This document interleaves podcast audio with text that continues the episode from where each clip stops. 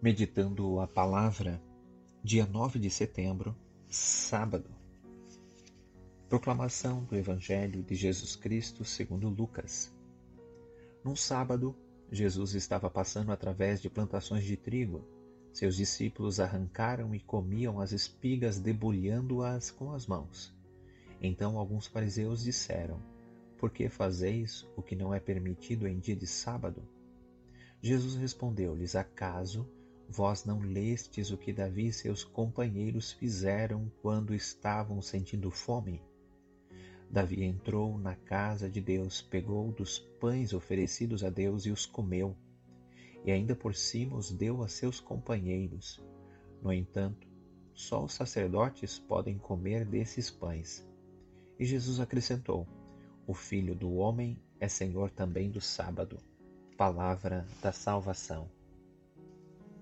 A fome dos discípulos e a sagrada lei do sábado eram defendida aparentemente com unhas e dentes. A lei do sábado continha as normas para a vivência perfeita desse dia de descanso, em honra do descanso de Deus quando concluiu a obra da criação do universo. No entanto, essa lei continha muito mais proibições para cumprir a lei do sábado do que orientações para fazer do sábado o dia do Senhor. Foi aí que os fariseus se apoiaram para provocar Jesus. Os discípulos de Jesus tinham violado a lei, porque fizeram o que não era permitido.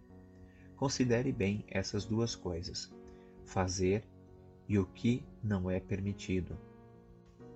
Isto é, roubaram espigas de uma plantação que não era deles e comeram em hora proibida, violando o jejum.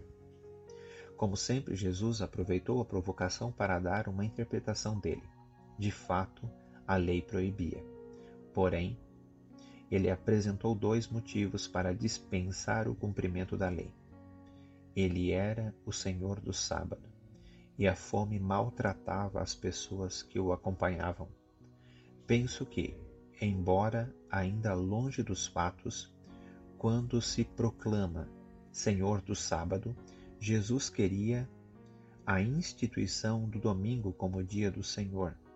Ele era o Senhor da vida pela ressurreição e, junto com o Pai, comunicou o Espírito Santo à Igreja no domingo são dois acontecimentos que justificam plenamente a passagem do sábado para o domingo. Muito importante também é que, diante da fome, a atitude dos discípulos era justificada, porque a lei do sábado existia em favor das pessoas, como aliás a existência de todas as leis. Creio que esteja aqui a lição para os cristãos e a sociedade de nossos dias, que submetem a pessoa ao domínio da lei. Nada te perturbe, nada te amedronte, tudo passa. Só Deus não muda. A paciência tudo alcança, quem tem Deus nada falta, só Deus basta.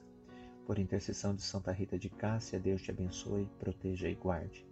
Pai, Filho e Espírito Santo. Amém. Tenha um abençoado dia.